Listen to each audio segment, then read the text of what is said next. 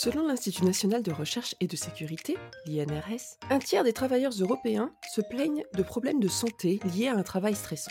Le stress chronique peut provoquer le burn-out, mais aussi contribuer aux maladies cardiovasculaires, voire des maladies gastriques et, d'autres. Pour limiter les effets du stress, il est donc important d'en reconnaître les premiers signes pour pouvoir le réguler. Dans cet épisode, Alexandra Koenig va nous expliquer comment l'IA peut identifier des signes précoces du stress dans la voix au téléphone. Bienvenue sur Horizon IA, le podcast francophone de vulgarisation de l'intelligence artificielle. Je m'appelle Cintiche. Et moi, Stéphane. Nous sommes toutes les deux docteurs en traitement d'image et en apprentissage automatisé. Chaque semaine, nous vous proposons de découvrir une application intelligente avec un expert du domaine. Bonne écoute Alexandra est neuropsychologue chez INRIA et au CHU de Nice. Elle appartient également au laboratoire CopTech, un laboratoire de l'Université Côte d'Azur qui met les nouvelles technologies au service des maladies mentales. L'étude dont elle va nous parler a été réalisée dans un contexte particulier, puisqu'elle consistait à identifier le stress dans la voix des soignants pendant la période de la crise sanitaire de la Covid-19. Bonjour Alexandra. Bonjour. Je vous remercie d'avoir accepté de discuter avec moi de, ce projet qui est très intéressant pour euh, utiliser la voix comme indicateur de stress. Alors, comme vous êtes neuropsychologue, est-ce que vous pouvez d'abord nous indiquer comment vous avez été amené à écouter dans un premier temps la voix de vos patients et qu'est-ce que la voix traduit euh, de leur euh, état mental? Bah, tout simplement, tout a commencé en fait avec un projet de recherche euh, euh, dont j'ai travaillé, où en fait nous on était sollicités par un laboratoire euh, d'analyse de la voix de IBM. Dans le temps, ça fait presque maintenant une dizaine d'années presque quand j'étais encore dans mon doctorat. et c'est eux qui nous ont demandé est-ce que vous pouvez enregistrer la voix de vos patients? Et on était dans ce moment-là encore très bah, presque un peu surpris de cette demande-là. Et on a commencé à le faire. Et en faisant ça, on a, on a étudié bien sûr euh, les différentes euh, profils d'une autre manière de nos patients. Donc je veux dire que euh, ben, bien sûr, on a toujours entendu que dans la voix, on a énormément d'informations sur l'état cognitif et aussi l'état affectif des personnes, mais on n'a pas encore réfléchi que ça pourrait être carrément une source d'informations, je dirais, objectifs à part de nos tests et, échelles et, des outils classiques qu'on utilise en clinique, qui, a énormément de, je dirais, potentiel. Donc en fait, bien sûr, on entend toujours comme clinicien des choses dans la voix. Quelqu'un est ralenti, quelqu'un est monotone, quelqu'un est, je dirais, ouais, il y a moins de mélodie dans sa voix et ça reflète tout à fait l'état mais là maintenant, avec cette collaboration avec le laboratoire de IBM, on a vraiment mesuré donc des patients dans différents stades, des stades plutôt, je dirais, précoces où il n'y a pas de souci encore, ou des stades avec des troubles cognitifs mineurs, avec des troubles cognitifs majeurs. Et donc, après, en, enregistrant leur voix et en analysant les différentes caractéristiques, on a su que bah, là, finalement, vraiment, il y a des, des, différences. On peut mesurer d'une façon objective avec les différentes caractéristiques. Donc c'est comme ça on a commencé à, finalement se dire allez, on va juste enregistrer nos, nos, interactions et après procéder à des analyses qui, qui, sont très très riches pour le travail par après. Donc si je comprends bien, il y a certains signes du stress qu'on ne peut pas déceler avec notre oreille humaine. Du coup, je suppose que c'est pour cette raison que l'intelligence artificielle intéresse autant. Selon vous, comment est-ce qu'on peut définir le son pour l'intelligence artificielle? Quel type de données utilisez-vous? Alors, euh, oui, en fait, je dirais ça dépend du niveau du stress. Bien sûr, euh, une personne énormément stressée, on peut l'entendre à l'oreille. comme, comme différents états, on peut capter quelque part par l'oreille, mais c'est très dur à dire c'est quoi exactement, c'est quels paramètres qui nous indiquent maintenant cette différence entre personnes stressées pas stressées ou déprimé, pas déprimé, etc.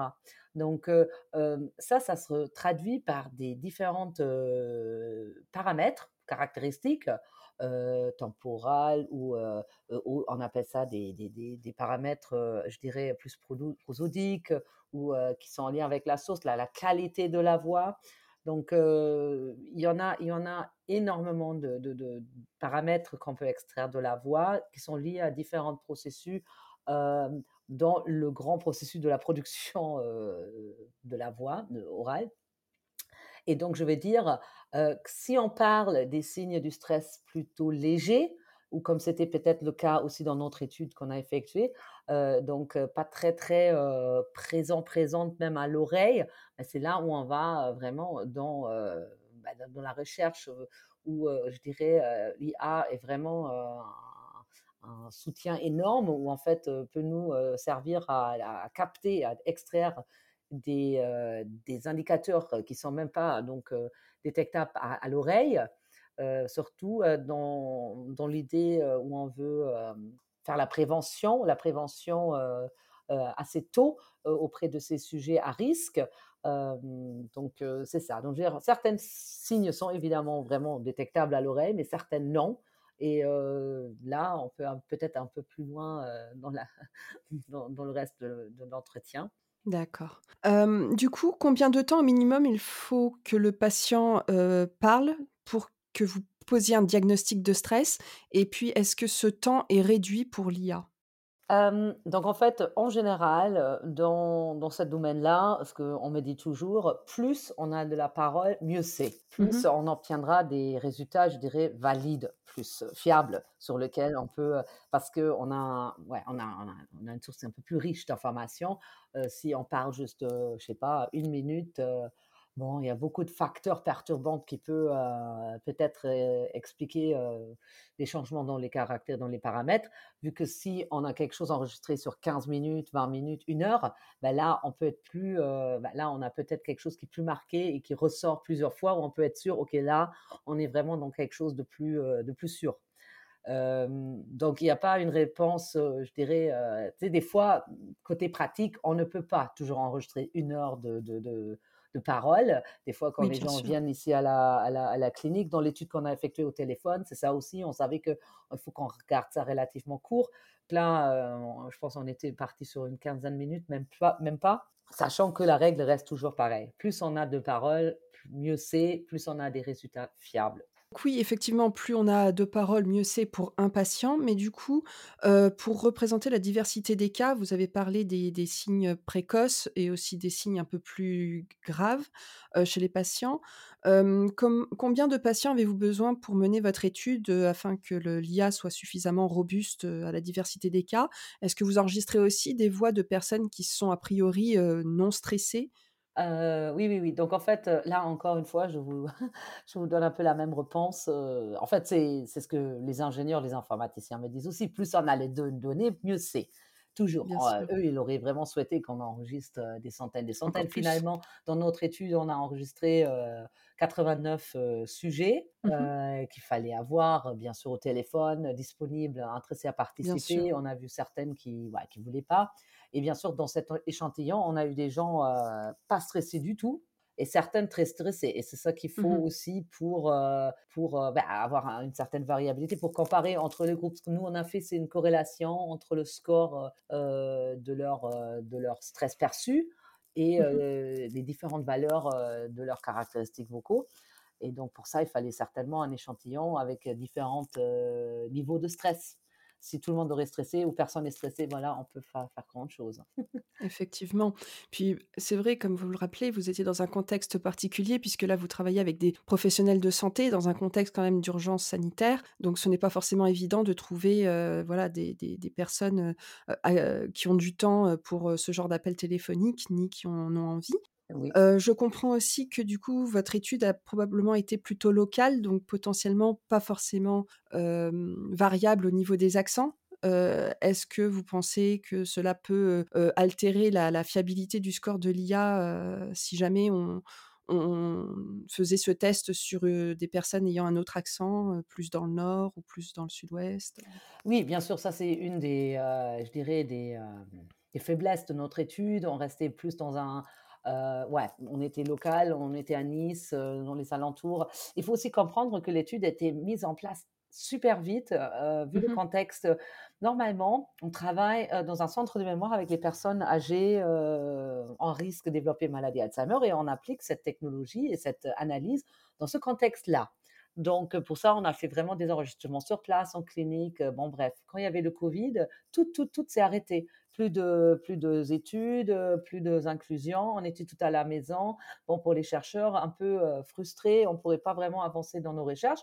Et donc là, tout d'un coup, on s'est demandé, est-ce qu'on ne pourrait pas faire quelque chose avec la technologie, notre connaissance qu'on a déjà maintenant, sur une autre population, sur un totalement d'autre contexte. Et on a fait un peu de la recherche de la littérature, on a su que le stress est peut-être avec certaines méthodes détectables par, par cette analyse-là. Et on a dit, bon, on va faire maintenant ça, on va s'intéresser aux soignants à risque et on va, on va essayer si on peut détecter leur niveau de stress à travers de la voix. C'était vraiment quelque chose qu'on a mis très vite sans sans budget supplémentaire, quoi que ça, sur place. C'était un peu, euh, nous, on était tous des bénévoles dans cette étude-là. Et euh, oui, ça explique aussi pourquoi il y a des limites. Idéalement, on aurait fait ça à, travers de tout le pays, peut-être même mmh différentes langues. Après, on regarde différentes caractéristiques. Certaines sont très liées à la voix. Là, l'accent pourrait jouer une, euh, un rôle mais certaines peut-être un peu moins, comme le nombre de mots que je dis dans une minute, comme la rapidité, donc pas vraiment comment je dis des choses, mais dans de quelle manière, euh, au niveau temporal, euh, où je dis euh, l'accent va peut-être jouer moins, va avoir moins impact sur, sur la performance que dans d'autres, mais évidemment, si on pourrait refaire cette étude et l'améliorer, on le fera vraiment à travers de tout le pays et on capte toutes les différentes accents pour être sûr que c'est quelque chose qui appartient vraiment au stress et pas à l'accent de la région. C'est déjà une preuve de concept. Donc, si les résultats laissent envisager qu'effectivement, au travers de la voix acquise au, téléphone, il y a des, signes de stress précoces décelables, c'est vrai que vous pouvez tout à fait envisager une phase de test sur un échantillon beaucoup plus large, maintenant qu'on est dans un contexte a priori un peu plus tranquille je l'espère en tout cas. et c'est vrai que voilà, ces résultats sont, sont, quand même assez intéressants pour le recrutement des, patients pour une enquête par téléphone. cela ferait un gain de temps.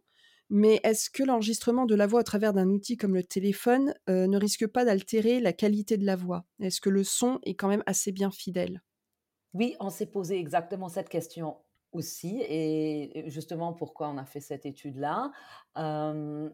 Et oui, oui, oui, en fait, il, existe tout d'abord des logiciels qui sont un peu capables d'améliorer la qualité de son en, post-processing. Si jamais il y a trop de bruit, par exemple, en arrière-plan, mmh on peut filtrer ça. Mais honnêtement, on n'a même pas, je pense, dû le faire sur, sur, beaucoup de personnes parce que la qualité, justement, surtout à travers des, des, des portables, des iPhones, le microphone, c'est c'est une qualité très, très, très, très bon. Et honnêtement, c'est presque comparable à ce qu'on peut enregistrer si on est sur place. Et justement, on est dans un autre projet, plus auprès de la personne âgée pour détecter tôt des signes de déclin cognitif, avec l'idée de recruter des personnes sur une, vraiment une grande échelle juste par téléphone, en, les appelant, en faisant des tests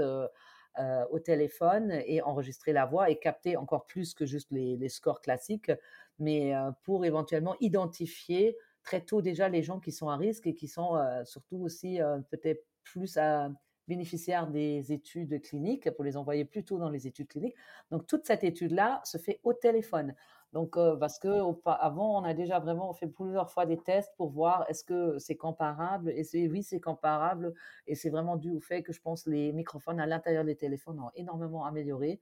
Donc, et, après, il y a toujours, oui, comme je dis, des méthodes aussi pour faire un peu de filtrage du son donc, ouais, on peut faire ça par téléphone et justement, on peut surtout le faire par téléphone. Si j'aurais demandé tous ces gens-là à venir pour faire un rendez-vous, pour venir à la clinique, nanani, nana, bon, déjà, c'était Covid, c'était pas possible vraiment. En plus, je pense qu'on aurait perdu la moitié des gens, même peut-être mmh plus. Donc, on a des, des, drop-out dans les études qui nécessitent une visite en clinique énorme. Et c'est pour ça, en ce moment, en général, en recherche clinique, on, essaie de, de, trouver de plus en plus des solutions à, distance qui, qui, permet aux participants des études à rester à la maison.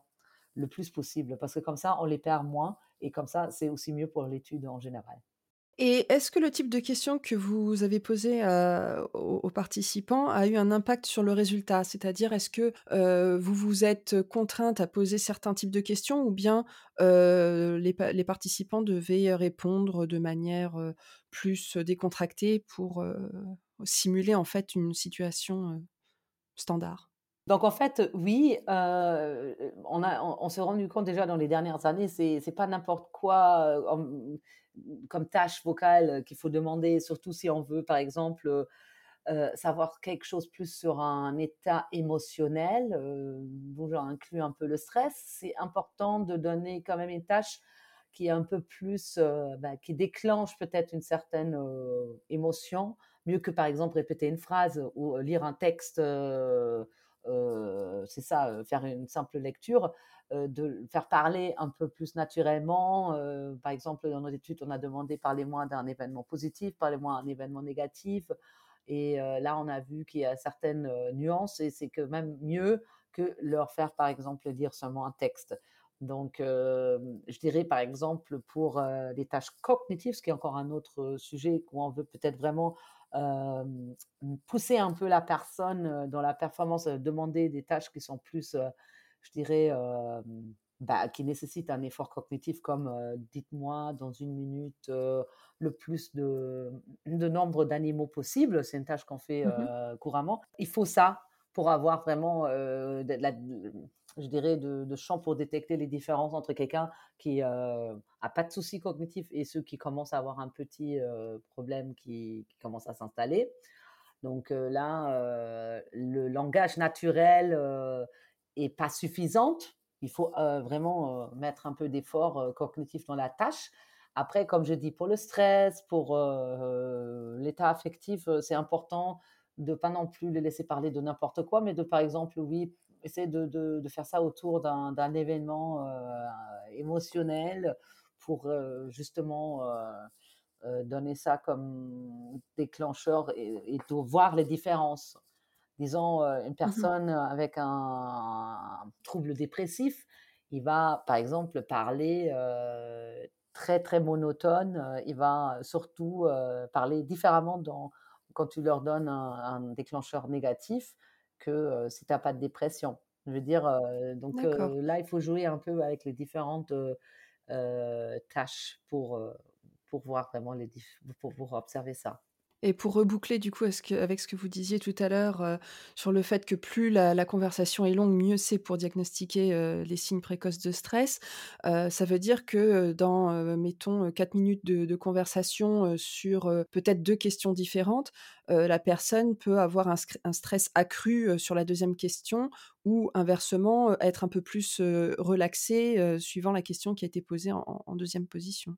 Oui, et ça, je pense, c'est encore un peu en lien avec le niveau de stress. Disons, parce que le stress, c'est pas stressé, pas stressé, c'est graduel. Hein, il, y a, beaucoup de nuances. et moi, je dirais, quand tu es rendu à un stress plus bah, sévère, assez présente tout le temps. là, je pense, peu importe la question, on va te poser, le stress devrait vraiment sortir tout le temps. Mmh Quand on parle d'un stress un peu plus subtil, peut-être même pas aussi consciente la personne même du fait qu'elle est. Et c'est ça qu'on a un peu observé aussi. On se posait justement cette question. Est-ce que c'est peut-être quelque chose, on pourrait peut-être, mais c'est très difficile à reprendre à cette question du côté recherche, mais est-ce que peut-être on peut pas détecter ça avant la personne, elle se rend même compte? Euh, de son niveau de stress parce que ça c'est fascinant comme question et euh, juste un peu difficile à mettre sur place parce que la base reste toujours bien sûr un, une, échelle, un questionnaire classique traditionnel qu'on utilise pour mesurer le stress et on se base sur ça pour en fait voir après si euh, il y a des caractéristiques ou les paramètres dans la voix qui, qui corrèlent avec, avec les scores sur ces tests-là. Et donc, si quelqu'un est zéro sur l'échelle, évidemment, c'est ça ce qu'on prend comme acquis, même que je me demande des fois s'il n'y avait pas peut-être des gens qui ne sont pas toujours si conscients et que je suis absolument presque un peu convaincue, on, puisse déjà quand même détecter dans les caractéristiques de la voix des précurseurs, c'est qui mmh indiquent que là, là, il y a quelque chose très très subtil mais qui arrive et la, la personne veut peut-être même pas, surtout on parle là des soignants, euh, où on a mmh beaucoup le problème aussi que les gens ils veulent pas avouer qu'ils sont au bout. Mmh Oui, qui sont stressés. qui sont stressés. Et donc, ouais, ça, c'est des choses qu'on s'est un peu posées par après. donc, oui. Alors justement, ce, ce, dernier point me permet de faire le lien entre la partie collecte de données qu'on vient d'aborder et puis le côté un peu plus métier des data scientists. Donc si je comprends bien, on demande quand même aux participants une évaluation de leur degré de stress par rapport à, cette conversation. Ensuite, vous, en tant que neuropsychologue, vous allez aussi donner votre évaluation mais vous avez aussi indiqué que pour les signes précoces, potentiellement, l'IA pourrait déceler des éléments que vous, vous n'avez pas identifiés immédiatement. Comment vous allez évaluer si l'IA a bien été capable d'identifier le stress chez ses participants? Quelle métrique est-ce que vous utilisez? Bah, en fait, c'est, comme j'ai expliqué ça, la base, on appelle ça un peu la vérité de terrain, c'est toujours la façon classique à évaluer le stress. Et ça reste les échelles, un questionnaire. Nous, on a utilisé le questionnaire du stress perçu, un questionnaire qui est très, très utilisé. et donc là, on a un score, on a différents items. je ne me rappelle plus de tous les détails, mais bon, tu as différents items et on a fait en fait poser des questions au début aux participants pour avoir un score. Et ça, ça, ça, c'est ça qui nous sert après pour classer un peu les personnes dans les différentes, je dirais, stades de grades de stress. Et après, on, a utilisé donc des tâches vocales en enregistré et après extraction des, features, des paramètres de la mmh voix. Et basé sur ça, bah, il y a plusieurs expériences tu peux faire. On peut faire une classification. Donc là, on essaye de classer juste basé sur ces caractéristiques-là les personnes entre stressées et pas stressées. Ou je ne sais pas si on a même créé trois groupes, mais bon, au départ, on commence avec ça. Mmh Parce que dans des échelles, tu as souvent un cut-off. Donc à partir de tel tel score, tu es classifié stressé et au-dessous, tu n'es pas stressé. Et en fait, mmh carrément, on essaie de faire un peu la même chose, mais maintenant juste basé sur les caractéristiques de la voix. Et après, on regarde combien de, de, de, je dirais, de pourcentage de, précision on est capable de classifier les gens dans, dans ces deux groupes-là. Et après, tu as, oui, as par exemple un pourcentage de, de, de précision je sais pas, ben, souvent c'est quelque chose autour de 80-85%. Bien sûr, on n'arrive pas toujours à classifier tout le monde, mais une, autre, une autre chose on peut faire, c'est donc une régression ou une prédiction. Donc là, on a pris des caractéristiques, les paramètres, et on a essayé de prédire leur score sur l'échelle et, et, de après voir avec combien de de points d'erreur. on appelle ça le, le, mean average error. Donc en fait, l'erreur moyenne sur le score prédit. Donc entre le score réel et le score prédit à travers la régression, et on était autour de 5 sur une échelle de 30, je pense à aller. Donc c'était quand même quelque chose, c'est quand même quelque chose assez satisfaisant. Juste pour dire aussi qu'on ne va pas se baser maintenant complètement juste pour sur la voix pour faire une diagnostic.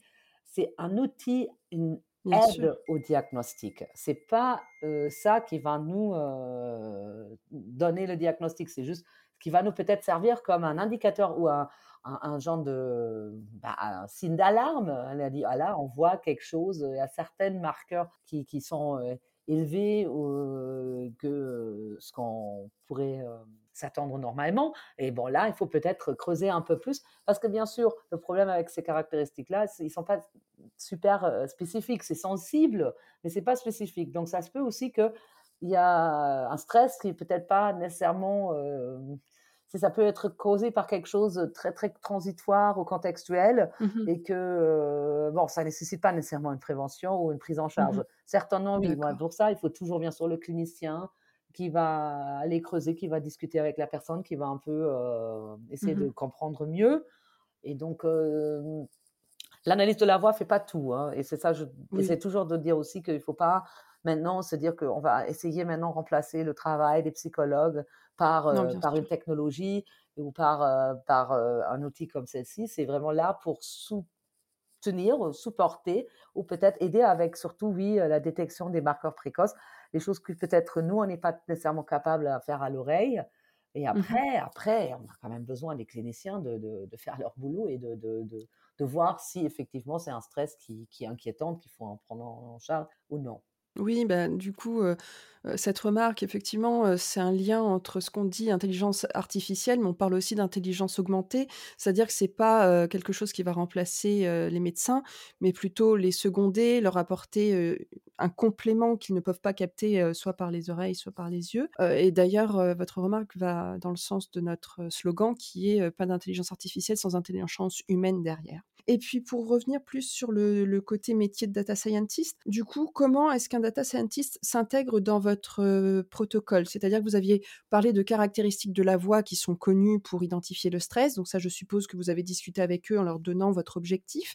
Mais est-ce qu'eux aussi, heu, finalement, vous donnent, leur propre retour métier pour vous dire: «Bah, finalement, votre objectif n'est pas atteignable en l'état avec l'IA, on devrait peut-être l'adapter autrement» et en fait, comment ça s'organise? Oui, donc en fait, c'est toujours en échangeant, heu, et en travaillant ensemble, même du départ, quand on lance un projet comme celle-ci, quand on on essaie de déterminer qu'est-ce qui est faisable, qu'est-ce qui est pas faisable. Tu sais, par Mmh exemple, on a discuté justement avec eux, heu, combien de temps d'enregistrement vous avez besoin? Téléphone, est-ce que ça va? Est-ce qu'il faut des logiciels spécifiques? On a fait en fait appel à une hem, à à une application à travers on a enregistré pour que déjà ça, ça a un peu, je pense, amélioré la qualité. On n'a pas juste utilisé, le téléphone bah, on a utilisé le téléphone, mais comme je dis, on s'est fait un peu aider par une application pour aussi standardiser, heu, les différentes, heu, sections dans le protocole d'enregistrement, pour que ça soit déjà tous un peu, bien, coupé et cetera. Donc et après, quand c'est le temps des analyses, en fait, là, je vous avoue, je laisse un peu la main au data scientist, heu, qui connaît son métier mieux que moi. Parce que comme je dis, avec la voix, il y en a des centaines et des centaines de features qu'on peut extraire que moi, j'ai même du mal à vous maintenant, heu heu, expliquer ou à comprendre moi-même parce qu'ils sont tellement, heu, complexes.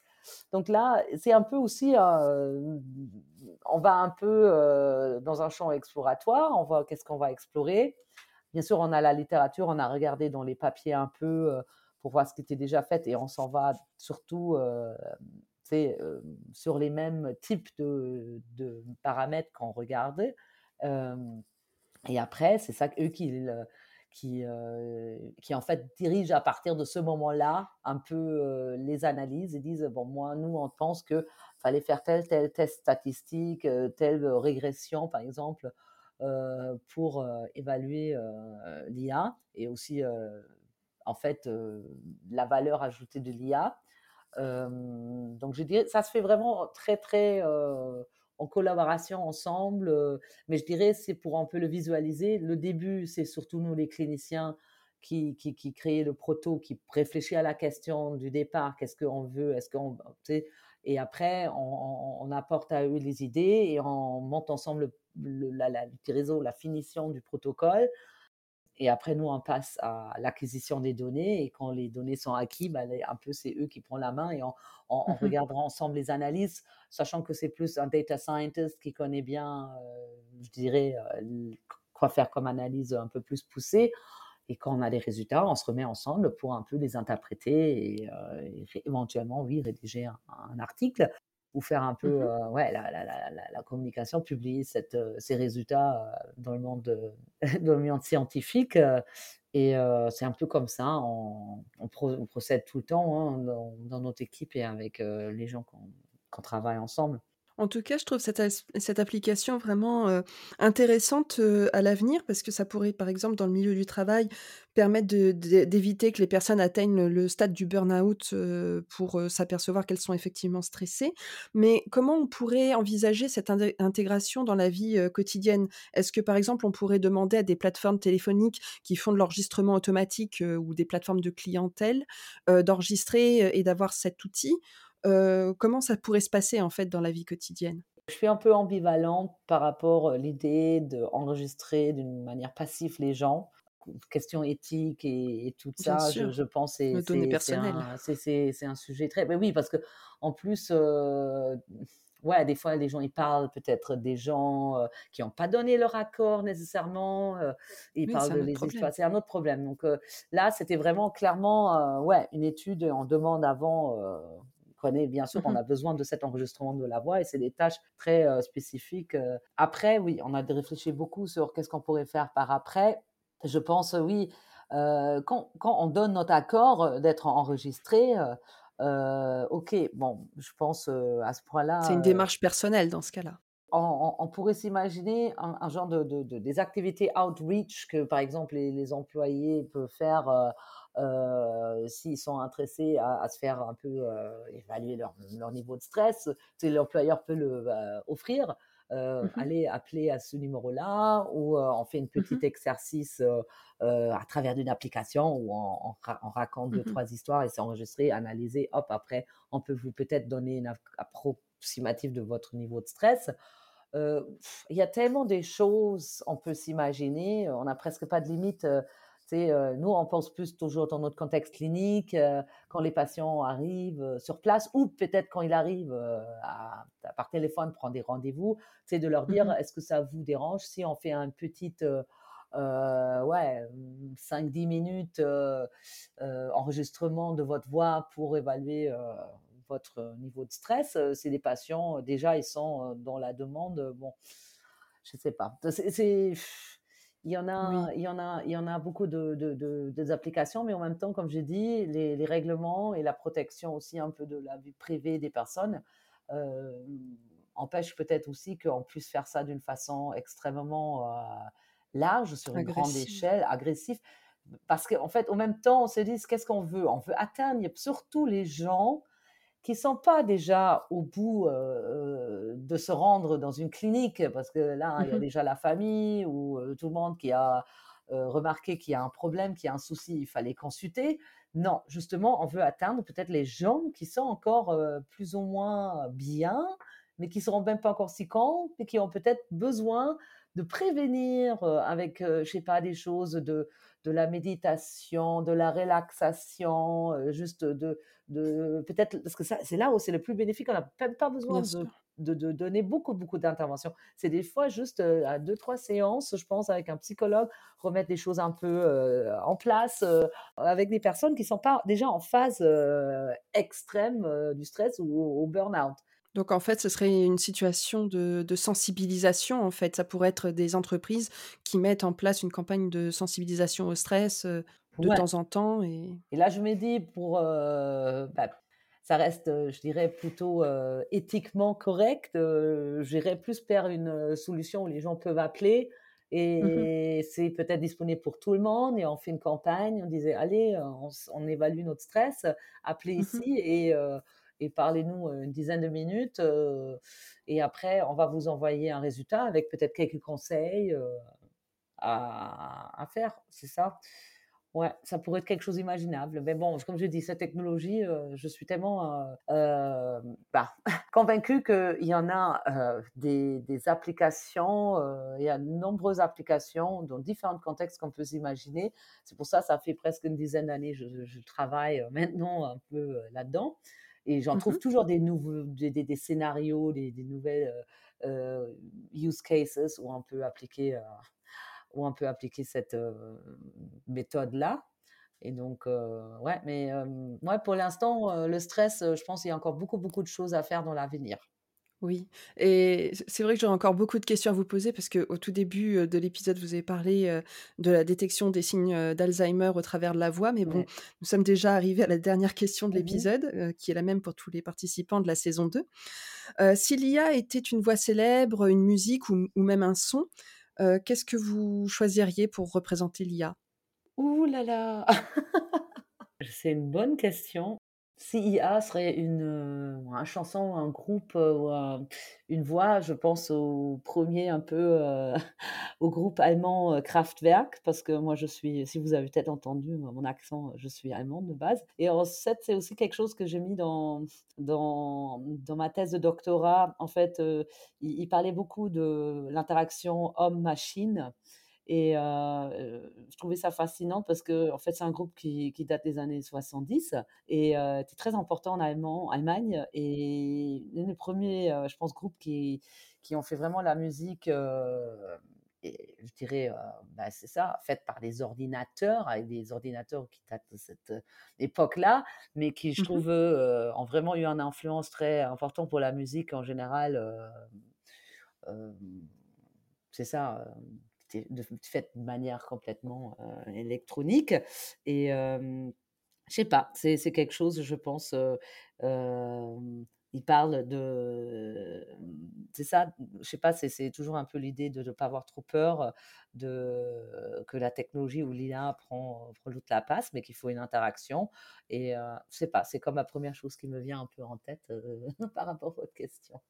Effectivement, c'est intéressant comme point de vue. Merci Alexandra pour le partage de ces résultats très intéressants. J'espère que ce dispositif pourra être à terme mis à disposition pour pouvoir dépister le stress à un stade précoce et limiter ainsi beaucoup de cas de burn-out.